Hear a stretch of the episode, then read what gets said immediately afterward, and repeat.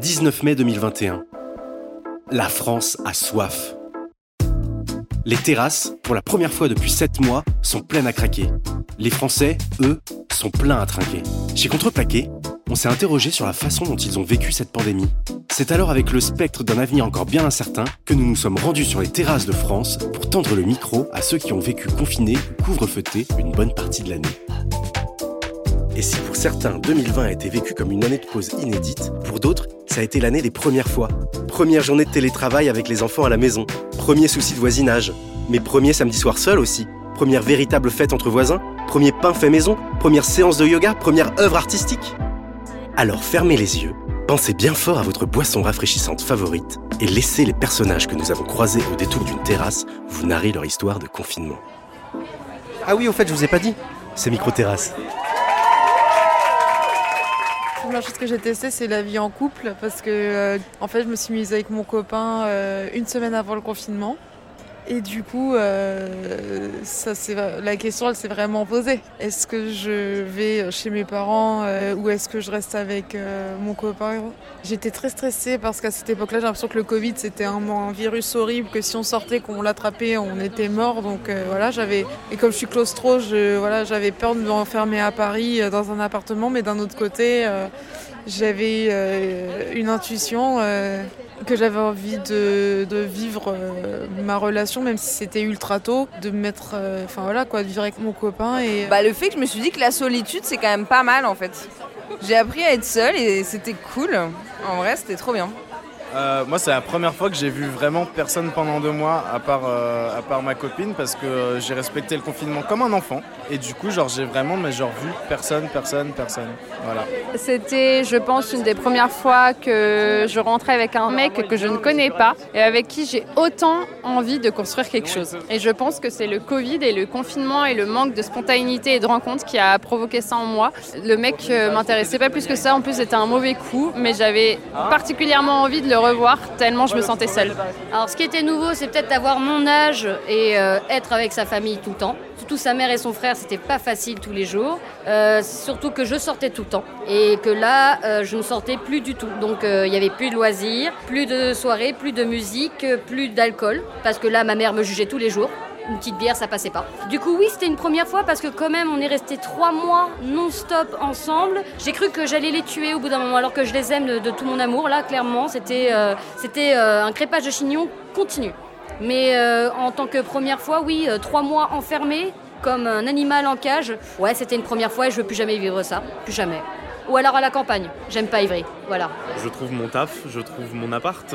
On me donne les clés de mon appartement le 16 mars 2020. Je dis à un de mes meilleurs potes de venir boire un verre euh, et, fumer un coup à la maison pour faire la crémaillère. Et pendant cette crémaillère, je me suis dit c'est aussi l'occasion de regarder ce que Macron a à nous dire. Du coup, étant dans un non meublé euh, dans Paris, euh, ayant perdu mon job aussi à cause du confinement, suis dit qu'est-ce que je fais? Ma petite sœur qui habitait à Nantes a dit tu peux pas rester à Paris, c'est pas possible. Viens de confiner chez moi, je suis dans une super colloque à Nantes, ça va être top. Si je fais comment? Est-ce que je prends un train demain? Avec le confinement, est-ce qu'on peut prendre le train? Et du coup, ma soeur, elle est ni une ni deux. J'ai pas encore bu ma soirée, j'arrive en voiture à Paris. Elle est arrivée euh, sur Paris, devant chez moi. J'ai embarqué avec mon baluchon et mon pote est rentré chez lui euh, pour commencer le confinement. Début du confinement en chômage partiel, je me suis dit c'est la teuf. Moi qui voulais mettre à la musique, c'est le moment parfait. Il y avait une terrasse là où j'étais euh, confiné. Et en face, il y avait des étudiants qui euh, ouvraient leur volet vers 15h. Et à 15h, ils se mettaient au balcon à fumer des clopes et à jouer de la guitare. Et un jour, j'ai remarqué ça et du coup, on a joué de la guitare à distance. Ça ne l'a pas du tout fait. Clairement, on s'entendait à, distance, ça résonnait entre les immeubles, donc finalement le son est dégueulasse. Euh, anecdote, bah, du coup, mes potes ont décidé de faire un truc pendant le Covid parce qu'ils se faisaient tous grave chier. Donc ils ont décidé de faire euh, une drogue un week-end.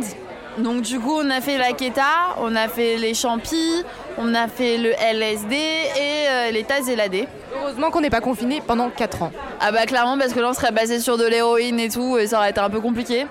Mais euh, du coup, voilà, donc euh, Champi, euh, pire bad trip de ma life. J'ai cru que ça faisait genre 6 heures que je suis dans le chétan et quand je regardais ma montre, ça faisait genre un quart d'heure. En fait, on se retrouvait tous dans un appart à Alésia et on prenait de la drogue à Alésia tous ensemble. Et voilà. En confinement Premier Non, le premier, on était tous à Marly-le-Roi et on prenait de la tise et des pétards dans les bois. Voilà. Marie-Leroy n'étant pas une ville réelle, les noms ont été changés euh, pour euh, le bien-être de ce podcast. euh, Voilà. Coucou Jean-Yves Perrault, le maire de la ville. Salut Après oui, j'ai commandé pour la première fois des paniers de fruits et légumes bio, telle une bonne bobo. Une passion, pas forcément, mais je sais que je faisais en sorte d'essayer de rester occupé tout le temps. Et du coup, j'avais des journées, mais vraiment hyper chargées, parce que je travaillais en télétravail. Mais en plus, je me rajoutais des activités euh, en visio. Donc, euh, j'avais repris mes cours de néerlandais, j'avais commencé des cours de piano. euh, je faisais euh, des séances de sport deux fois par jour. Et à côté, je me faisais aussi des trucs où euh, bah, je me coupais les cheveux moi-même. Donc, je tentais des coupes de cheveux. J'ai même été jusqu'à me teindre les cheveux en blond. Et pourtant, j'étais chez moi et je faisais tout chez moi. Mais le nombre de choses que je me suis imposé lors de ce confinement, c'était euh, c'était un peu épuisant. C'est la première fois que j'ai avec un chat, euh, chose euh, qui me déplaît fortement, mais euh, que j'apprends à aimer euh, à cause de ma coloc. En fait, j'ai testé un truc, ça s'appelle la broderie. Ouais, j'ai brodé des t-shirts, des sacs, des chemises, des culottes, des petites chaussettes. J'ai euh, fait des chouchous par centaines. Putain, je te jure, c'était la folie. C'était euh, de l'occupation, mais au max, quoi. Je devenais vraiment vieille, mais j'adorais ça. J'ai commencé le pole dance parce que euh, ma sœur sait faire du pole dance. Ma grande sœur, euh, qui a un an de plus que moi, a acheté une barre de pole qu'elle a installée chez elle. Et moi, c'était mon rêve de faire du pole dance depuis des années. Enfin, je sais pas vraiment, je trouve ça trop stylé. Et quand elle a acheté une barre de pole, j'étais en mode, mais c'est génial. Enfin, parce que ça coûtait un peu une blinde de faire des cours de pole dance. Du coup, je me suis mis à fond euh, sur le pole dance et je pense que j'aurais jamais pu en fait en faire autant si euh, les bars étaient ouverts. Parce que parfois après le stage, ben, j'allais, chez ma sœur, je faisais une heure de pole dance, alors qu'en temps normal, bah, je serais allée boire des verres avec mes potes. Je me suis aussi inscrite à une plateforme en ligne euh, pour faire des, des cours de danse. Bah, maintenant, je les fais plus parce que j'en ai marre de- d'être enfermée. Euh, c'est la première fois que je me suis fait tatouer sur un coup de tête à 3h du matin et euh, c'était vraiment une expérience très sympathique et je regretterai jamais ces tatouages. J'avais envie d'arrêter de m'épiler les sourcils. Et genre du coup pendant trois mois je me suis pas épilé les sourcils. Et au final là du coup ça fait un an et demi que je n'ai pas touché à mes sourcils. Donc du coup je me suis épargné euh, 15 minutes de torture par semaine. Et ça, ça fait plaisir. Merci à toutes les personnes qui nous ont fait confiance et qui se sont confiées à nous ces derniers mois.